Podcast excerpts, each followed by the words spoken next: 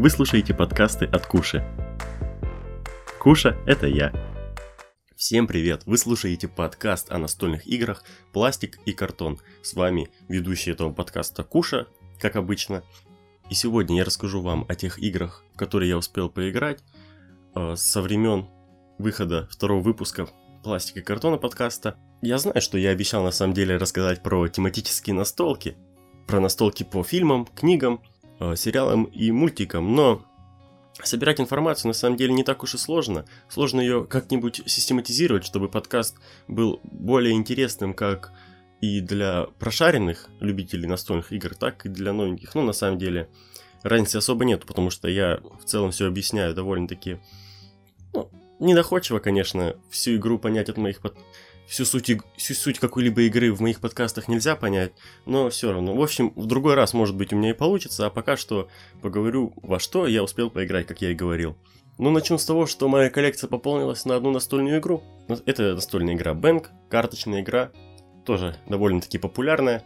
Мне ее подарили на день рождения в январе. И о, о чем она? Она о перестрелках на Диком Западе. Люди примеряют на себя роли бандитов, ренегатов, шерифов и помощников шерифа. Цель бандитов – убить шерифа, цель ренегата – убить сначала бандитов, потом шерифа, а цель шерифа и его помощников – убить всех плохишей.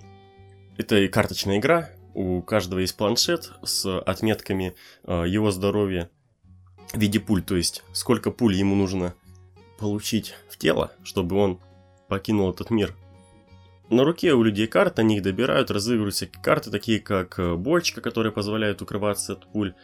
Э, ну, также карты мимо, которые позволяют уворачиваться, так сказать, от пуль. И карты бэнк, которые являются картами э, попадения пули, точнее выстрела. Ну, там, конечно, есть и другие карты, такие как магазин, которые позволяют получать карты. Но не об этом. В целом, игра интересная, такая компанейская. Порог вхождения в нее довольно-таки низкий. Она насколько я помню, я где-то прочитал, что Бэнк рекомендует э, для тех, кто только хочет вступить в мир настольных игр. Ну, то есть, одна из таких игр, одна из игр для новичков или для заманиловки не настольщиков в мир настольных игр.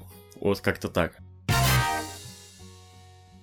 Про игры, которые я успел поиграть, буду говорить не в хронологическом порядке, просто как вот они у меня сейчас тут э, записаны на листочке. Ticket to Ride. Ticket to Ride ну, каждый из вас, наверное, ее слышал, ну не каждый, но, по крайней мере, на слуху она у, у многих. Часто появляется в различных фильмах, сериалах, например, в «Теории Большого Взрыва», игра, играю в какой-то серии в Ticket to Ride. В чем смысл? Смысл в том, чтобы прокладывать маршруты от какого-либо города. Я успел поиграть в Ticket to Ride Европа и в Ticket to Ride Америка. К примеру, нужно проложить маршрут от э, Варшавы до Парижа, к примеру. Ну, то есть э, не целая дорога а через другие города. Цель игры – набор очков. Очки даются за количество вагончиков, очки даются за выполнение, так скажем, квестов, а квесты, по сути, являются вот каким-либо длинным маршрутом, про который я уже говорил. Еврогейм, семейная игра, довольно интересная, но можно, конечно, и заскучать под конец игры. Всего я поиграл, на самом деле, э, три партии. Вот одну партию в Европе, где я проиграл, а вторую партию в Америке, и то... Ну, то есть третью партию Америки я проиграл, вторую партию в Ticket to Ride Америка я выиграл. Но мне повезло то, что мой самый главный такой, так скажем, квест принес мне достаточно очков, и все побочные квесты, которые я брал на маленькие дистанции, они все ровно складывались э, в, в мою главную большую дорогу, в мой большой путь. Как в это играть? В свой ход ты можешь взять карты вагончиков, либо карты этих самых квестов, карты маршрутов, то есть, либо выставить свои вагончики. Между городами нарисованы э, каких цветов вагоны здесь могут быть. И получается, что ты покупаешь, точнее берешь три черных вагона, и там, где есть путь из трех черных вагонов, ты убираешь эти карты и ставишь свои вагоны. Вот, ну, собственно, и все. Я, наверное, криво все это изложил, но так оно и есть. Также, наверное, игрой этой зимы стала такая кооперативная игра, даже не, нет, не кооперативная, а компанейская игра «Нечто». Сейчас попробую вам объяснить ее смысл. В целом, как э, все говорят, она смахивает на мафию, но имеется большое количество нюансов. Мафия в начале игры одна, это, то есть в, в, в лице одного человека, это и есть нечто. Он может заражать людей, передавая карты в закрытую, то есть каждый раз происходит обмен, и нечто может заражать. Когда человек становится зараженным, он, собственно говоря, переходит на темную сторону, там, где есть печеньки и прочее, а точнее щупальца и отсутствие страха. Ну, то есть, когда ты уже заражен, и ты не боишься, что нечто тебя заразит или еще что-нибудь, но ты уже начинаешь переживать за нечто, потому что люди могут вскрыть нечто, а, найти, где он сидит, кто за ним скрывается, и, добыв огнемет, сжечь его просто-напросто. И вот так вот э, переходит Э, ход по кругу, первый игрок берет карту, разыгрывает карту и обменится с другим, и ход переходит к другому. И вот так вот все пытаются найти нечто. Нечто побеждает тогда, когда все заражены или кто-то погиб из незараженных. Ну, собственно, чтобы за столом остались э, все зараженные, либо только один нечто. Что, кстати, тоже такое бывает в играх на небольшую компанию. Вот, игра интересная. Я уже в нее поиграл не знаю сколько раз и в каких компаниях. То есть я играл и в четвером в эту игру, и в пятером, и в шестером, и даже 8 человек нас в нее собиралось играть. Большое количество раз проигрывал за нечто, и маленькое количество раз выигрывал. Не везет мне в настольных играх. Люблю настольные игры, но не так уж часто в них выигрываю. Наверное, не, недостаточно я умный для этого. Но все равно. Игра интересная. Если у вас частенько собирается компания хотя бы от четырех человек, и нужно, и хочется во что-нибудь поиграть такое ненапряжное, то нечто вот еще прибавляется к списку этих игр. Хорошая в целом игра. Успел поиграть я в такую игру, как Lords of Waterdeep, то есть э, лорды глубоко, глубоководья. Почему я говорю на английском? Сказал, потому что она не локализована на русском, и в целом вся игра на английском. Все карточки на английском, э, все отметки на игровом на игровой карте на английском. Игра интересная. Это, конечно, Еврогейм. Он уже не такой семейный. Хотя в семью тоже можно спокойно играть, если разобраться во всех правилах. Правила не так уж сложны, как могут показаться на первый взгляд. Посложнее могут быть для тех, кто плохо знает английский, но в целом начальных знаний английского хватит, чтобы играть в эту игру, потому что все написано довольно-таки просто. Например, возьмите это, чтобы сделать это. Собственно, все понятно. Что вообще представляет собой эта игра? Вы играете за, собственно, этих самых лордов глубоководья. Глубоководье – это большой город, где происходят всякие интриги, выполняются геройские подвиги, заговоры и прочее. Игра, кстати, по вселенной Dungeons and Dragons. Я в вселенной Dungeons and Dragons совсем не разбираюсь, в настольные ролевые игры я не играл ни в одну. Но игра подойдет даже для тех, кто совсем не знает, по сути, смысл игры здесь больше в механике, а не в отыгрыше ролей, потому что это все-таки eurogame, а не Ameritrash. Ну, даже в Ameritrash можно на самом деле играть, если ты не разбираешься в вселенной. Это так, все чушь. Это все для тех, кто любит на tesera.ru писать обзоры игр, точнее не обзоры игр, а рассказывать о своей партии, например, от лица, так скажем, рассказчика, который описывает, что сделал каждый игрок так красиво, что вот он пошел, там, зарубил дракона. Я сейчас говорю не о настольной ролевой игре, а просто о настольной. То есть эти люди могут даже, наверное, каркасон красиво расписать. Крестьянин вышел на поле и отбил все плечи от траву. И так он лежал до конца игры. Только в конце жизни он узнал, что он принес своему хозяину 36 очков, потому что лежал он в поле, где было больше всего красивых замках с развивающимися флагами. Ну, примерно так пишут о других играх. Вот, это я сейчас немножко пошутил. Да. Как играется игра Lords of Waterdeep? В свой ход вы можете купить карты квестов, купить карты интриг, чтобы как-нибудь досадить э, своим соперникам либо расставить своих агентов, потому что вы расставляете агентов на какие-либо места на карте. Вы туда поставили и собрали какой-либо ресурс. Ресурсы вам нужны для того, чтобы покупать Ой, не покупать, а для того, чтобы выполнять квесты. То есть, к примеру, возьмем какой-либо квест, там написано, вы получите 15 очков, если выполните этот квест.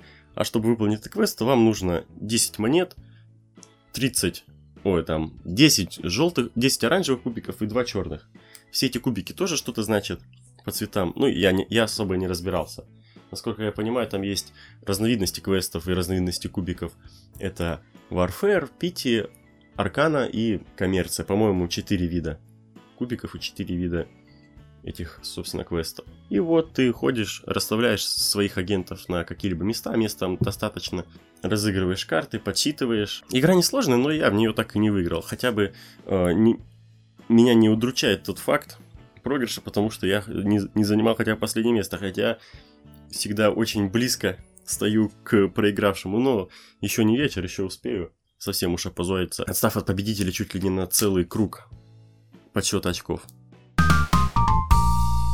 Еще поиграли в такую игру, как Codenames или кодовые имена. Игра тоже не, не для серьезных настольщиков, а скорее для веселой компании, которые просто хотят провести время, либо для тех, кто хочет сделать небольшой перерыв в какой-нибудь серьезной настольной игре, например, игре престолов там или в какого-либо эклипсе.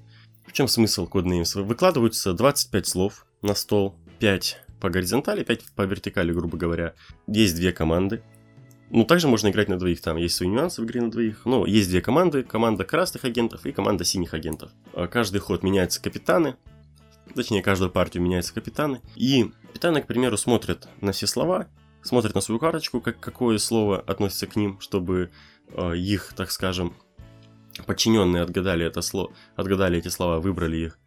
Вот, к примеру, лежит на столе слово язык и слово баня из всех 25. И это слово как раз таки подходит к синим агентам. И сейчас вход синих агентов. И он говорит, русский 2. То есть он как бы цифрой 2 говорит о том, что на столе две карты, которые нужно угадать. Русский, это как бы он намекает на то, что какие слова нужно выбрать. И вот переходит очередь отгадывать людям. И они смотрят, так, что же подходит? Есть еще миллион слов, например, машина, тарелка, и они думают, ну, русский тарелка, наверное, не подходит. Вот, скорее всего, русский язык и русская баня. Тыкают на русский язык, капитан команды выкладывает синюю карточку, мол, вы угадали. Потом тыкают на русскую баню, точнее, на просто баню, и снова отгадали, и ход переходит к другой команде. И нужно э, быстрее всех э, выбрать слова. Интересная игра, на самом деле, очень хорошо продуманная, даже уже, по-моему, вышла, собственно, такая же игра, только вместо, вместо слов, написанных на карточках, будут рисунки. В эту игру с рисунками я не играл, а, мне хватило и в кодовые имена со словами. Даже не то чтобы хватило, я бы с удовольствием бы сыграл еще раз на самом деле. Хорошая игра. Подкасты «Пластик и картон». Черепашьи бега. Черепашьи бега это детская игра, но она пойдет для просто для того, если вы не хотите особо напрягаться. В чем смысл? Смысл в том, чтобы черепахи, ваша личная черепаха добежала до капустного поля. Никто не знает, за какую вы черепаху играете, и вы сами не знаете, за какую играют черепаху ваши соперники. На старте стоят 5 черепах разных цветов, у вас на руке есть карты, которые позволяют делать с черепахами э, всякое.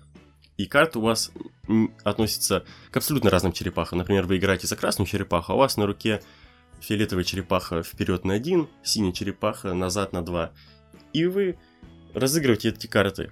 Если вы будете разыгрывать карты, относящиеся только к вашей черепахе, вас быстро раскусят и будут ее бесконечно э, унижать. Сдвигать ее назад, и до финиша вы не доберетесь. Поэтому нужно э, блефовать, играть за других черепах, продвигать и иногда играть своей, там еще есть так, такой момент, что черепахи могут залазить на черепах. И если черепаха, которая снизу двигается, то черепаха, которая лежит на другой черепахе, она двигается вместе с ней. Но если к финишу придет вся толпа черепах друг на дружке, то победит та, которая, собственно, снизу. Игра интересна, но она очень простая. Очень простая игра. Скорее всего, больше понравится детишкам. Ну, также можно и самим поиграть пару раз, чтобы просто расслабиться, чтобы не напрягать мозг. Также я успел поиграть в Цитадели. В Цитадели я поиграл на самом деле всего лишь один раз. Многого я не сказать не могу, понравилась она и мне или нет. Разыгрываются карты, что-то берутся там очки. На самом деле даже уже правила забыл, поэтому... Ну, вообще считается эта игра интересный такой интересный филлер. Я, по-моему, тоже проиграл. Один раз поиграл и один раз и проиграл. Так особо мне не о чем говорить. Но в целом, когда, когда я играл, было интересно. Так что можете ее добавить в, в список хороших игр, но я ничего вам не обещаю. Также успели поиграть в эпические или в эпичные схватки боевых магов. Эпичные схватки боевых магов с первого взгляда могут показаться сумасшедшей забавной игрой, которую интересно играть. Но так оно и есть на первых порах. То есть э, рисовка карт такая, как у, например, у мультиков и Adult Swim. Что-то на уровне э, фэнтезийного Рика и Морти такая немножко страшная. Рисовочка, морщинистые персонажи, всякие заклинания с кровякой, прочим и прочим. Нарисовано стильно и забавно. Вы раскладываете, вы в свой ход можете положить три карты заклинания, которые соединятся в одно. То есть там есть э, карта, которая зачинает, все начинает, и карта, которая продолжает, и третья, которая все совсем завершает. И получается такое заклинание, как от мага Бамбукуса огненный взрыв глазниц. Это вот три карты получается. Первая карта от мага Бамбукуса, огненный это вторая карта, взрыв глазниц это третья карта. Это я сейчас все на ходу придумал. И каждая карта дает какой-либо эффект, а если это карта из трех, то аж целых то есть не карта, а заклинание из трех карт, то это дает аж целых три эффекта. Рандом в этой игре есть, постоянно кидаются кубики. В целом игра интересная, но на самом деле немножко затянутая. То есть партия, одна игра проходит очень быстро, но одну партию не играют. Всегда играют, ну, минимум партии три. В целом немножко наскучивает, особенно если у тебя карт не так уж много, и ты не выкладываешь заклинание из трех карт, а выкладываешь заклинание из одной карты, и там немножечко там два урона кому-то нанес, и то, может быть, и не нанес совсем, и сидишь дальше. Но хочется похвалить, собственно, как я уже говорил, рисовка. Я даже не знаю, как это сказать, такое фэнтези... По сути, это фэнтези, конечно же, если уж это эпи- эпичные схватки боевых магов на горе Череп Пламени, по-моему, так называется полное название. Это фэнтези, но он такое, как будто его, его рисовали художники такого мультсериала, как Рик и Морти, или там немножко подвыпившие э, художники сериала Adventure Time. Ну, такое. Игра, собственно, она мне понравилась, но не то чтобы сильно, не то чтобы я в нее сейчас бы с удовольствием поиграл. Следующая игра это игра Camel Up. По сути, Camel Up это то же самое, что черепашьи бега, но только вы уже не двигаете верблюдов, игра про верблюдов, сами с помощью карт, а этим занимаются кубики, которые выбрасываются в ход. Что же вы можете сделать? Вы можете ставить ставки и менять немножечко поле игры, по которым бегают верблюды, то есть ставить какие-то ловушки, либо какие-то ускорители. Партия заканчивается, совсем вся партия, когда верблюды добегут до финиша, а ход идет в течение выкидывания кубиков. То есть, вот первый ход делает что-то один игрок, делает что-то второй, третий, четвертый, пятый, так по кругу, пока все пять кубиков не выпадут. Каждый кубик отвечает за определенный верблюда. Белый кубик за белого верблюда. Максимум, насколько может уйти верблюд вперед, это, наверное, 5, и то с помощью ускорения. А так на кубике, в шестигранном кубике всего лишь три значения. 1, 2 и 3. Свой ход. Сколько же я уже это слово сказал, пока, пока я говорил про Camel В свой ход вы можете ставить ставки на верблюда. То есть, прибежит ли ваш верблюд, на который вы поставили первый в этом ходу. Также можете поставить ставки на конец игры, который тоже вам даст большое количество очков, если вы отгадали. Можете поставить ставки на верблюда, который прибежит самый последний. И все, что вы можете, по сути, в игре, это попытаться кинуть кубик и поставить какую-либо ставку. В целом игра забавная, но что мне не понравилось в ней, Моя придирка, о которой я сейчас расскажу, не относится к механике игры, либо как к оформлению, ну, скорее всего, к, к оформлению, потому что достаточно для этой игры всего лишь одного поля, которое есть, в которое проходит вся игра. Там, получается, и поле для ваших ставок, и поле для бегущих верблюдов. Кстати, верблюды тоже могут залазить друг на друга, но только здесь, в отличие от черепашьих бегов, тот, кто сверху, тот приходит первый. Тот, кто снизу, тот тащит победителя, по сути. Придирка в том, что достаточно много лишних элементов в игре, не в механике, а в целом в оформлении игры. Даже не, в, не в оформлении поля. То есть, помимо главного поля, где происходит вся игра, также есть какой-то картонный пьедестал, какая-то картонная фотокамера, которая, по сути, на игру никак не влияет. Ну, может так, можно красиво сфотать стол, все так растает симпатично. Пьедестал для победителей верблюдов, что-то там, по-моему, еще что-то третье есть. В общем, абсолютно ненужные, ненужные вещи. Я, конечно, не думаю, что они сильно увеличивают цену игры. Но все равно, по-моему, это лишнее. Также и рабочие там делают эти лишние вещи на заводах, когда э, выпускают эту игру, создают точнее.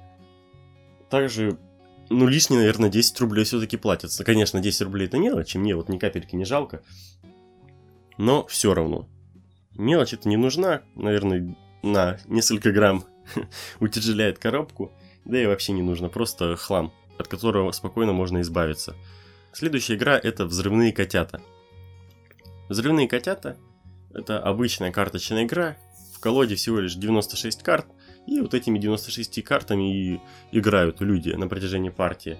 Суть игры – остаться живым самым последним, то есть остаться последним героем. Другие люди пусть подрываются на взрывных котятах, а вы должны оставаться живым. В чем смысл игры? У людей 5 карт на руке, каждый ход они должны добирать карту. Либо, то есть добирать карту обязательно и играть какую-либо карту, если они хотят. Вы разыгрываете карту, достаете карту из колоды. Если это взрывной котенок, то вы взрываетесь и умираете, если у вас нету карты обезвредить. Также вы можете делать всевозможные манипуляции с колодой, там перемешивать колоду, забирать карты из стопки сброса. Ну, очень простая игра. Очень простая, очень быстро надоедает. Я сыграл два раза и больше мне в нее играть не хочется. Компания, которая создала ее, собирала деньги на выпуск этой игры. Собрала большое количество денег, по-моему, даже больше миллиона долларов точно, либо миллион долларов. У них была цель собрать миллион долларов, и они собрали. И что вы думаете? Они ее, конечно, выпустили. Но за 96 карт они просят 1500 рублей за вот эту коробочку с игрой, с двумя правилами, или нет, с одними правилами, за 96 карт, целых 1500 рублей. Вы только представьте, игра, к примеру, Звездная Империя, в которой, ну, может быть, чуть побольше карт, ну, 100 карт, она стоит в магазине настольных игр около 600 рублей. Может быть, даже меньше, может быть, даже 550, примерно так. Играть в нее намного интереснее. Механика там интересная, продуманная. Делают чемпионаты по этой игре, потому что там нет рандома, к примеру, как во взрывных котятах. А взрывные котята же продают себя за 1500 рублей. Я даже не понимаю, на, на что это нужно. Точнее, точнее, за что это все? За глупую какую-то механику наподобие, э, не знаю, пьяницы, там, не пьяницы. Даже, даже не пьяницы. Пьяницы там сравнивают карты, а в этой игре нужно вытаскивать карты и делать всякую чушь. За интересность игры, но она не слишком интересна. Ни механика не интересна, ни в целом все интересно. За работу художников, ну, карты, конечно, нарисованы симпатичные, котята там смешные сделаны. Но не каждая карта там нарисована, не все 96 карт, не на каждой 96 карт разный рисунок. Примерно рисунков 10, наверное, разных, и все. И непонятно, за что платятся эти 1500 рублей, на что, за что они их просят. Они и так собрали миллион долларов, чтобы выпускать эти карточные короб... эти коробки с картами. Причем э, на, вс... на все про все им бы хватило, наверное, даже не знаю, 100 тысяч долларов, чтобы запустить производство игры, там, э, первую, так скажем, первый тираж сделать, чтобы он спокойно купился намного больше. А то они собрали миллион долларов, так еще они 1500 рублей заставляют русских и, и, и не русских настольщиков покупать. Я как бы чужие деньги не считаю, это нехорошее дело, но все равно просто я вам говорю то, что эта игра, если вы увидите эту игру и вам ее посоветуют, не берите. 1500 рублей за эту игру не стоит отдавать. Этой игре потолок, наверное, не знаю, рублей 500. Может быть, даже и меньше. Вот немножечко поругался. И о чем тут мне еще осталось сказать.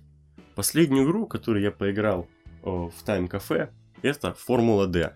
Формула D, хоть я в нее и не доиграл, она мне все равно понравилась.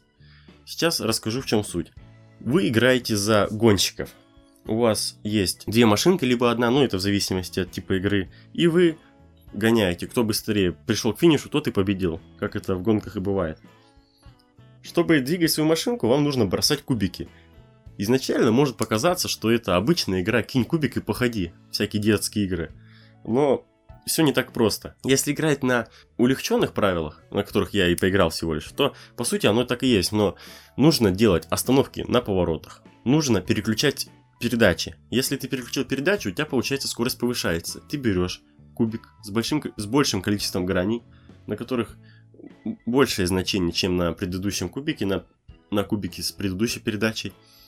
И ты думаешь, вот, к примеру, ты остановился у поворота. На повороте тебе нужно сделать одну остановку, то есть остановиться, и чтобы ход перешел другому. Потому что если так пролетишь, то ты, получается, вылетел из поворота, и твоя машина повредилась. Стоишь у поворота, у тебя остановка, и ты думаешь, сейчас мне нужно походить. Мне либо сбросить передачу на один и попытать счастье, потому что поворот все равно можно пролететь, либо мне оставаться на этой скорости, тоже можно пролететь поворот и получить повреждения по своей машине, либо мне сбросить две скорости, две передачи, чтобы войти в поворот, но если ты сбрасываешь на одну передачу больше, то ты получаешь еще одно повреждение. То есть в игре приходится подумать, здесь не просто кинь кубик и катай свою машиночку. Здесь все-таки нужно подумать, на какой передаче здесь проехать, как вот объехать, где остановиться лучше на повороте. На некоторых поворотах приходится делать две остановки. Если ты остановился между двух машин, то ты кидаешь кубик на повреждение. Если ты остановился и не кинул там от 1 до 4, то ты не повредил свою машину. Если у тебя все-таки выпало на кубике 1,4, то все. Значит, ты немножко цепанул чужие машины и повредил. Если ты наехал на какую-то машину, то ты сразу же останавливаешься и получаешь сразу два повреждения так, за, так называемые, за так называемое аварийное торможение. Игра сделана симпатично, машинки не просто фишечки, а серьезно маленькие такие машиночки. Не такие модельки, которые привыкли играть в а намного меньше, такие вот как, не знаю, примерно 3 сантиметра что ли, может быть чуть побольше. Ну совсем крохотные. Поле представляет собой поле для игры в Формулу-1 и также для стритрейсинга на обратной стороне поля, на обратной стороне вот этой картонной карты. В стритрейсинге уже немножко свои правила, свои нюансы. Я в нее не играл, но я так понял, что там, например, есть нитро, есть остановка в жилом, по, по, жилом районе. Если ты там остановился, у тебя будет кидать бутылки, ты будешь получать повреждения. Есть всевозможные выбоины, на которые, которые ты будешь терять, э, так скажем, здоровье своей машины за то, что ты проехал по ним. Также есть еще более усложненные правила, как для Формулы 1, в которой я играл. Я играл в улегченные, а есть более сложные, там, где уже трутся твои шины. Нужно, наверное, вставать на пидстоп, чтобы что-то починить. Ты оставляешь детали своей машины на дороге, на которую могут наехать другие люди. Ти- э, еще что-то теряешь. Приходится, наверное, чиниться. Ну, я так и не понял всей сути усложненных правил. Но в целом мне хватило и легченных. Я вот сейчас хочу поиграть больше всего поиграть в эту игру. Конечно, игра звезд не хватает с неба, но она мне очень понравилась. Я бы в нее с удовольствием бы еще раз поиграл. Как и в улегченные правила, так бы и разобрался бы в усложненных. Она мне понравилась. Это так. Это факт. О чем я еще не поговорил? Я поговорил о Ticket to Ride, о лордах глубоководья, нечто, бэнк, схватки магов, камелап, цитадели, цитадели, лучше бы я не писал даже их в своем листочке, потому что ничего толкового я о них сказать и не могу, и сейчас не могу.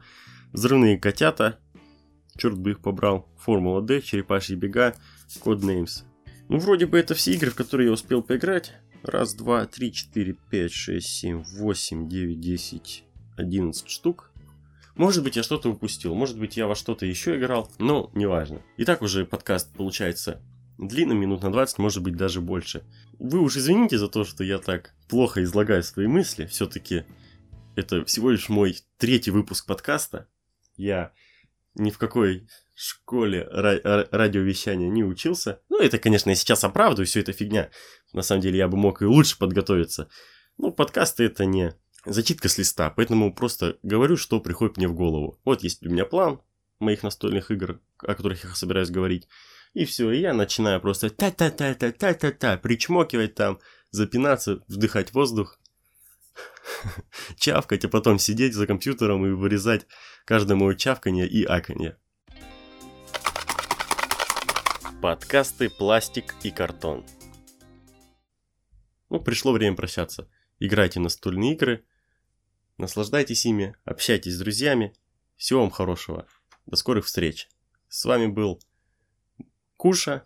Вы слушали подкаст о настольных играх, пластик и картон. Всего хорошего.